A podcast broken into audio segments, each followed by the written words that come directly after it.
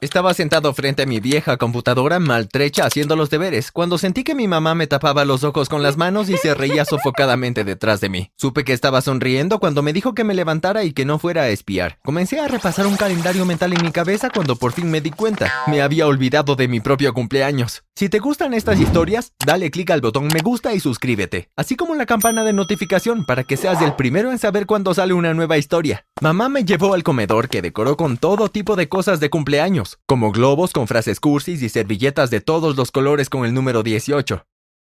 Apagan las velas, Miles, sonrió mamá. Apagué las 18 velitas y pedí mi deseo. Sé que es estúpido, pero es la única superstición en la que me permito creer. Deseaba tener tanto éxito que pudiera comprarle a mi mamá y a cada uno de mis hermanos su propia casa y cuidarlos como nunca lo hizo el inútil de mi padre. Tal vez piensas que esta es la típica historia de un chico pobre con un corazón de oro. El típico chico que es amado por todos, pero que realmente tiene muy mala suerte. Bueno, ese no soy yo. Todo empezó en la secundaria. En lugar de practicar deportes e ir a fiestas todo el tiempo, yo me quedaba en casa. Cuando caminaba por los pasillos de la escuela, nadie me saludaba. No hacía ningún apretón de manos cursi con mis amigos y definitivamente no metía a nadie en los casilleros. Me reía cada vez que veía esas cosas, porque parecían no tener sentido. En clases me sentaba atrás y no decía una sola palabra. La mayor parte del tiempo ni siquiera prestaba atención, pero aún así conseguía las mejores calificaciones en la escuela. Todo eso, por supuesto, se arruinó cuando ella llegó a mi vida. Mi antiguo profesor de historia acababa de jubilarse, así que esperaba que alguien como él ocupara su lugar. Estaba tan equivocado.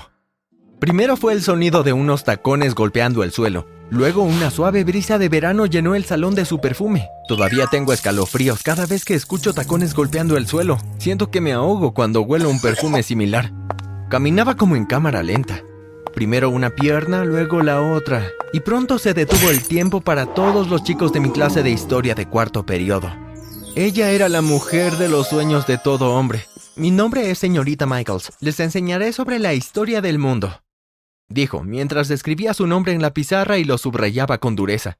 Todos los chicos tragaron saliva. Al principio también me distrajo, pero no duró mucho tiempo. Volví a mis asuntos y garabateaba distraídamente un cuaderno mientras el resto de la clase abría las ventanas, porque los chicos sudaban por montones y las chicas echaban humo. ¿Qué eres, demasiado bueno para no prestar atención en mi clase? preguntó la señorita Michaels. No, señorita, le dije. Me dijo que si volvía a sorprenderme sin prestar atención a la clase me castigaría, pero yo sabía que no lo haría. Tenía la vibra de ser alguien que solo ladra y no muerde. Mis calificaciones en historia murieron por completo. ¿Qué maestro califica basándose en la participación? Para fastidiarla comencé a sentarme al frente de la clase. Incluso compré anteojos falsos para parecer más intelectual. Le hice al menos una docena de preguntas en cada clase y ella también me las hizo. Nuestras clases de historia se convirtieron básicamente en un duelo entre ella y yo, para ver quién podía hacer primero que el otro dejara de ser un completo fastidio. Todos disfrutaban del espectáculo. Mis compañeros de clase empezaron a hablarme. Tendríamos una presentación individual y yo estuve listo semanas antes. Fue la mejor actuación de mi vida. Definitivamente merecía que me arrojaran rosas a los pies. ¿Alguna pregunta, maestra? Le pregunté con una ceja levantada, mientras me miraba. Cuestionó cada palabra que había dicho, pero le respondía a cada pregunta con un buen razonamiento. Ni siquiera me di cuenta cuándo sucedió, pero de repente estábamos a escasos centímetros de distancia. Nos dimos cuenta de que había una audiencia, así que nos separamos. Me senté de nuevo mientras ella se alisaba la falda y pedía a la siguiente persona que pasara a dar su presentación. Ella deslizó una nota en mi casillero. Decía, nos vemos en esta dirección el sábado a las 3. Necesitas lecciones de tutoría. Traté de esconder la nota, pero un compañero vio el papel rosa y me lo arrebató de las manos. Pronto un montón de chicos de mi grado preguntaron cómo conseguí que la maestra babeara por mí. Les dije que no sabía de qué estaban hablando y me fui, pero no pude borrar la estúpida sonrisa de mi rostro el resto del día. Finalmente fui a la casa de la señorita Michaels. Me llevó directamente a la mesa del comedor, en donde tenía un montón de comida y bebidas para mí. Pasó toda la sesión de tutoría de dos horas hablando sin parar. ¿Sabes por qué todos los estudiantes varones reprueban mi clase? preguntó. Me encogí de hombros y me metí una galleta en la boca. Limpié las migajas de mis pantalones y volví a poner mis cosas en mi mochila porque era un poco tarde. Cuando me vio hacer esto, me tomó de la mano y me llevó a la puerta de cristal que conducía a su patio trasero. Mi jardín es un desastre y la piscina necesita una limpieza, dijo con indiferencia, pero claramente me había traído a mirarla por una razón. Escucha, Miles, sé sobre la situación de tu familia, me dijo, apartando el cabello de mis ojos con sus dedos. ¿por qué no haces algunos quehaceres por mí aquí y te pago una cantidad decente de dinero? Tenía una mirada extraña. Había algo en su mirada que me decía que no tenía ningún tipo de plan en su mente. Pero ella tenía razón. Mamá y yo apenas ganábamos suficiente para el alquiler. La idea de dinero extra era emocionante. Le dije que iría a ayudarla, a lo que ella me sonrió y me llamó buen chico, antes de guiarme hacia la puerta. Empecé haciendo algunas tareas. Comencé a hacer pequeños proyectos que haría el típico estereotipo de marido, como arreglar el cobertizo, pero también limpiaba su piscina todas las semanas y cortaba el césped. Una ocasión estaba limpiando su piscina mientras ella se bronceaba. Escuchaba un extraño zumbido, pensaba que era un insecto, pero luego la señorita Michaels jadeó y miró hacia el cielo. Había un dron volando sobre ella y pude ver una pequeña cámara. Intenté derribarlo del cielo con varios objetos y lo perseguí cuando comenzó a irse. Aterrizó en un jardín, y como se sentían bien invadiendo la privacidad de una mujer, no me importó si yo invadía la de ellos, así que salté la cerca hacia su patio trasero. Descubrí que era uno de mis estúpidos compañeros de clase. Me alivió ver que solo era un tipo larguirucho como yo, no un físico culturista de 1,80 metros. Vi el control remoto en su mano y me abalancé. La señorita Michael llegó unos minutos más tarde y nos separó. Me llevó de regreso a su casa y me dijo que me metiera a bañar porque estaba lleno de tierra de haber rodado por el suelo con mi compañero. Me consiguió ropa limpia y cuando bajé ya tenía la mesa puesta y una gran comida preparada. Mi estómago empezó a gruñir. La señorita Michaels me dijo que me sentara y comiera. Comenzó a pasar sus dedos por mi antebrazo y de repente recordó a muchas chicas de mi edad y la forma en que coqueteaban, riendo y pestañeando mucho. Antes de que me diera cuenta, se acercó y me besó. Eres idéntico a tu papá, dijo ella, y me besó de nuevo. Me tomó un segundo registrarlo, pero luego escuché el sonido de un disco rayado en mi cabeza. Mis ojos se abrieron de golpe y de repente ya no me gustó toda esa situación.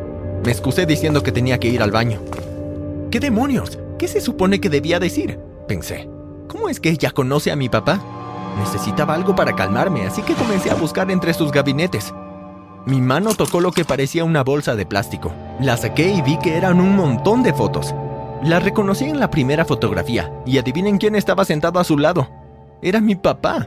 Se veían jóvenes, más o menos de mi edad. Empecé a ver todas las fotos. Había algunas en donde se estaban riendo, pasando el rato y besándose. Mierda, pensé.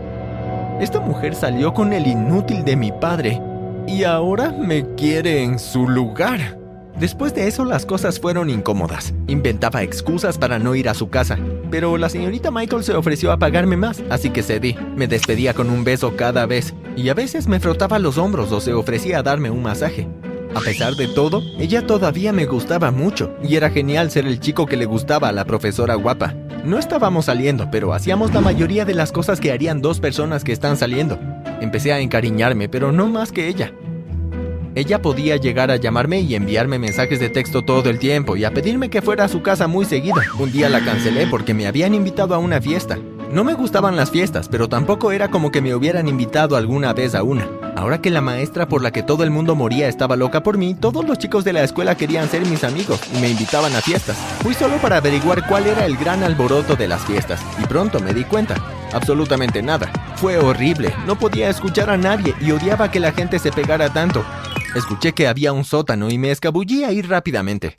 Bajando las escaleras, la música se volvió cada vez más baja, así que suspiré de alivio. Pero luego escuché una risa familiar. Había una pared que separaba el sótano en dos secciones. Eché un vistazo y adivina a quién vi. La señorita Michaels estaba sentada en un sofá viejo con un compañero mío. Ella tenía su mano en su rodilla y se reía de algo que él decía. Luego le puso la mano en la mandíbula y susurró algo que pude escuchar. Eres igual a tu papá antes de besarlo.